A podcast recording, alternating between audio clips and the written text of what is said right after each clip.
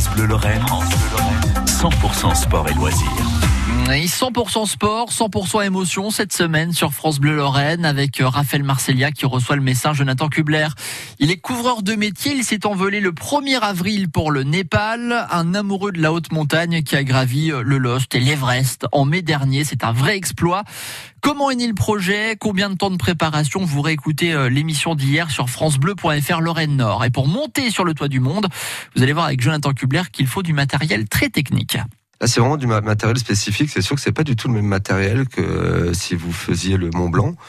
Euh, là, il vous faut des, des, des boots, euh, des chaussures d'alpinisme spécial 8000. il vous faut une combinaison spéciale 8000. En fait, c'est vraiment, c'est plutôt ces, ces, ces outils-là qu'il qui vous faut. voilà, qui est thermique. En fait, c'est surtout ça que vous allez chercher et bien sûr un masque oxygène, euh, mais ça c'est eux qui vous l'apportent. Mais vous, euh, voilà, ça va être essentiellement les chaussures et la combinaison et les gants, voilà, pour vous protéger du froid. Il y a du matériel de rechange? Euh, Non, vous avez qu'une combinaison et qu'une. Non, non, non.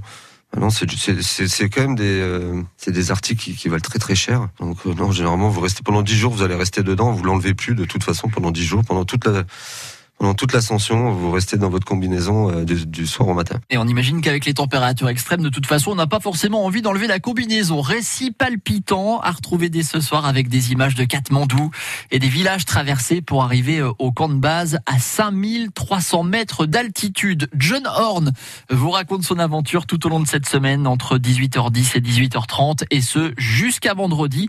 C'est à suivre également sur notre site francebleu.fr Lorraine Nord.